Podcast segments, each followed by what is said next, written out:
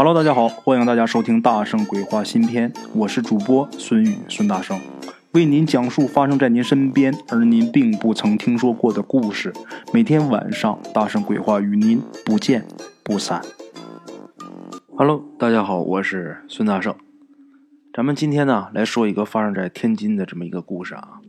天津呢有一个滨海新区，咱们在天津的鬼友啊应该挺熟悉的啊。当然，现在这个滨海新区建设的是很不错的。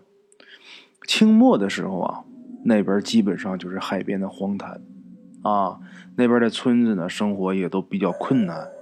咱们一位鬼友啊，他家就是那边的，现在是区里啊，但是当时呢是村庄。村庄里边烧火做饭呢，用的都是柴草灶。咱们上了岁数的听众啊，可能会知道。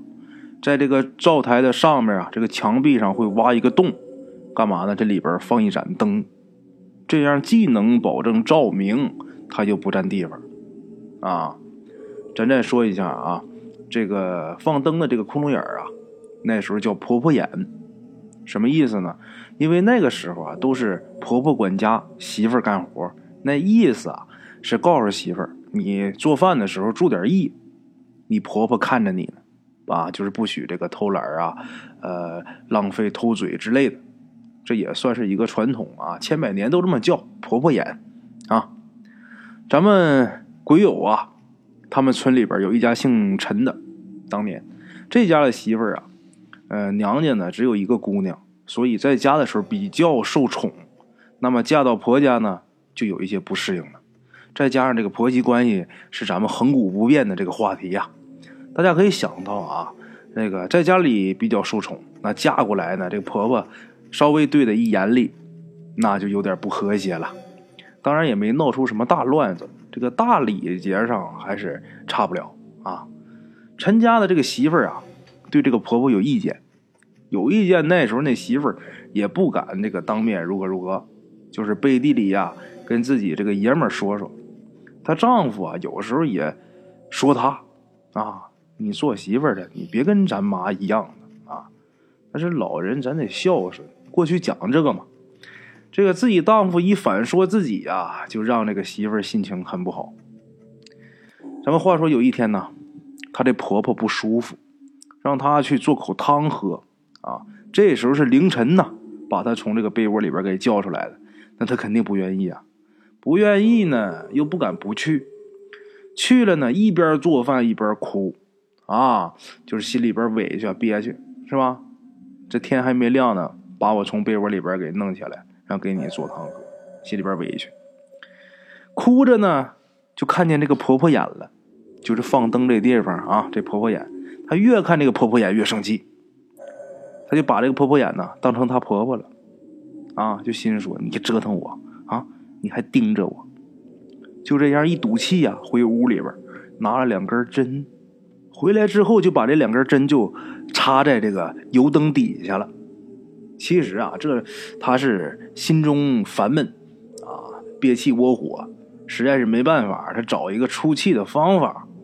那意思是，我拿针扎你眼睛啊，诅咒一下而已。这一般都是弱者常见的啊。这实在没招了，自己拿这东西出出气。插完之后，他还得乖乖的做汤。啊，做完之后还得乖乖的给端过去。这个灶台呀，那地方本来它就暗，她婆婆眼神也不好啊，插着的这个针，这老太太一直没有发现。这陈家的儿媳妇呢，她觉得挺解气啊，这针就一直没拔，就这么插着，得有一个多月。有一天一个下午，陈家这媳妇啊，在街上跟街上那人说闲话，闲聊天聊着聊着，忽然间啊，转身就跑回家，把那几个跟他说话的大姐给吓一跳啊。然后就看他从家里边跑出来，手里啊攥着什么东西，大伙也不知道。然后就见他一路就跑到村头的这个小庙啊，他们村头有一小庙，这小庙啊一共才一间半屋子，很小啊，供的是观音菩萨，也没有和尚庙祝之类的，一荒庙。这村民呐，就是平时都不打点。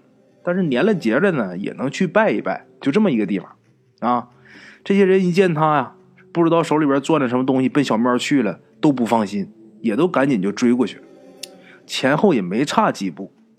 等追到之后啊，就看到陈家媳妇儿啊跪在这个佛爷前面，啊跪在这个菩萨前面，一边磕头啊一边嚷嚷，就嚷嚷着：“哎呀，我不对呀，我不能用这个针扎婆婆眼呐！”大家呀，这时候就说呀：“他这是被菩萨给拿住了，啊，他这个干亏心事儿了。”然后就这么远远的看着，也不敢动。这时候啊，谁也没想到。他这个是磕完头嚷嚷一阵儿，然后再磕头再嚷嚷一阵儿，猛然间他这一抬手，原来他手里边攥着的就是那两根针啊！他这一抬手就把手里的针扎进自己的眼睛里了。哎呀，把那几个大姐给吓坏了，他们本来就不敢过来，这一下更没人敢过来了，啊，动都不敢动啊！这个陈家媳妇自己扎瞎自己一只眼睛之后就昏倒了，就倒地上了。这针呢还在这个眼睛上插着呢，就这样过了半天呢，才有一个大姐想起来，赶紧回村叫人吧，我们别在这傻看了，啊，后面是怎么抬人，怎么救人，咱们就不说了啊，不必要说了。这个事儿啊，咱单说，在村中可就传开了，啊，就有说这个陈家媳妇不孝啊，被这个菩萨给惩罚的，还有说呀，嗨，看。这个对婆婆不好、不孝顺，遭报应的。反正怎么说都有，啊。当时啊，别说他们村，就是别的村人呐，都认为说这个菩萨很灵啊，啊，这个自己这个儿媳妇不孝顺，这老这个老菩萨来治他了。这时候大家就自然对这个庙就开始重视，然后陈家村呢就公推出一位负责这个菩萨庙的事宜的这么一个人。这个人呢，他本来是一个算命的，啊，在外面走江湖的。年轻的时候是一直在外边飘荡，那个过年了、过节了才回趟家。现在呢，这人老了，啊，他回来之后就不出去了。回村啊，这时候已经有半年多了。他既然是做这个职业的，自然啊，他管理这儿是最合适不过了。还别说，这小庙还真灵。啊，附近的村民要是病了呀，在他这求点香灰啊，喝完之后就能治病。谁家要是出了事呢，就比如哪家有什么仙儿有鬼儿去家里闹啊，也可以呢，在这求菩萨保佑。到这一求，来家里闹的那些仙儿啊鬼呀的就不敢去了。反正他这庙啊，就类似于这种业务等等吧，他们都接啊，当然都是要钱呐，啊，不白看。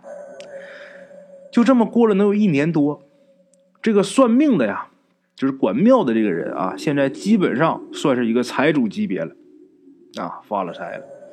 有这么一天呢，来了一个和尚，这和尚看样子啊，能有六十来岁吧，老和尚啊，那个时候六十来岁了不得了，穿的是很破旧，他手里边拿着一根锡杖，这个金银铜铁锡的那个锡呀，啊，一个锡制的残杖，就是咱们看这个《西游记》里边唐僧总玩的那玩意儿啊。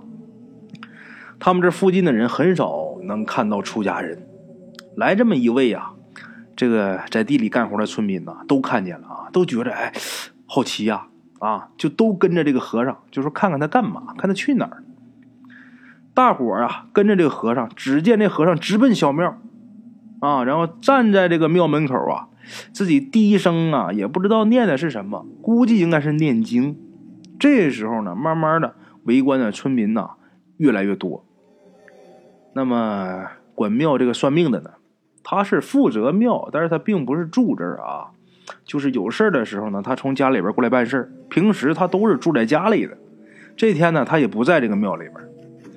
这时候看热闹的，其中就有人去给这个人送信给这算命的啊，就说你那庙门口来一和尚在那念什么东西啊？他听完之后赶紧往这赶呐啊！这和尚念了一会儿，忽然间把这个锡杖。往地上这么一蹲，啊，然后又开始念，这次念的很短，就几句，念完又是一蹲，啊，然后再念，再蹲，蹲了三次。蹲完之后啊，他就找个地方，这个盘腿坐那儿。这个大伙看热闹的也有过来问的，你这是干什么呀？这和尚也不说话啊。过了一会儿啊，就看这个算命的被几个人呐给搀来了，给搀过来了。怎么回事呢？他刚才不是正往这边赶呢吗？走着走着呀，忽然间呐就一跤跌倒，然后就开始抽搐。这几个去给他送信的人呐，以为他这发羊癫疯了呢，还很着急。没一会儿啊，他就缓过来点然后赶紧叫人呐，把他给搀到这个小庙这儿来了。来了之后，看见这个和尚啊，是扑通就跪地上求饶。这和尚这时候才睁开眼睛啊，就跟他说：“你不用求我，你要对大众忏悔。”啊，这算命的面有难色，这和尚呢闭目不理他，反正我道给你指了。你跟大伙儿啊道个歉，你不用求我。这算命的实在没办法，自己在那纠结了半天呢，最后还是说了，怎么回事呢？他不算命了以后啊，回家了，他就没有营生了啊，他就想给自己找一饭辙。他呢有点本事啊，但是呢在大地方他不敢施展。回村以后，他觉得自己这点东西在村里边没人能看透。于是呢，他就开始准备啊，他的本事啊，其实也很简单，他就是可以奴役一些小仙儿，就是所谓的呃小动物啊，小动物有点能力，就是小仙儿啊啊，这个野仙呐。他刚开始的时候啊，是命令这些小仙儿啊做点事儿，这个以为村民呢会来找他求救，可是啊。这个小仙儿做的事儿，无非也就是让谁家孩子发个烧、掉个魂之类的。这个小孩发个烧、掉个魂啊，一般那个时候啊，家大人都不当回事啊。还有的人家自己老人就会叫魂这个用不上他啊，他都没想到啊，自己很生气。他觉得呀，我想要发财的话呀，我就得玩个大的，我必须得来个耸人听闻的。就这样。陈家的媳妇儿就倒霉了，啊，他知道啊，这个陈家媳妇儿啊跟他婆婆不和，他就想从这个媳妇儿身上下手。然而，光凭这个小仙儿啊，也不能把他这个媳妇儿给迷成那样，啊，因为这个仙儿没什么本事。这个算命的人呢，他有一种消减这个人意志的药粉，闻到这个药粉的人呢，这意志啊就会变得薄弱，就方便这个小仙儿下手。其实说着也不是怎么特别神奇，咱们就想啊，一般喝酒都有这个功效啊，所以他他那也不是什么奇药。咱再说这个乡下呢，这个门户啊也不严，白天呢他去人家串门，就把这药粉呢撒在这个灶台上了，然后呢再做点手段，让这老太太呀晚上不舒服。老太太晚上不舒服呢，这个需要媳妇儿上灶，陈家媳妇儿啊。一上灶干活就着了道了，啊，这事儿的经过就是这样的。他主持这个小庙以后啊，别人家不是出事吗？就比如说有这个小仙去骚扰啊，有这个小鬼去骚扰，其实都是他派去的，啊。那么说这和尚咋来的呢？他们村里边啊，有一个人在城里边干活，就在这个天津呐，有一个大悲院附近。干活的这哥们儿啊，在休息的时候呢，就跟这个工友吹牛，就说我们村啊有这么一个庙啊，如何如何，里边的菩萨多灵多灵，就把这事情经过跟工友说的这经过被这和尚给听到了。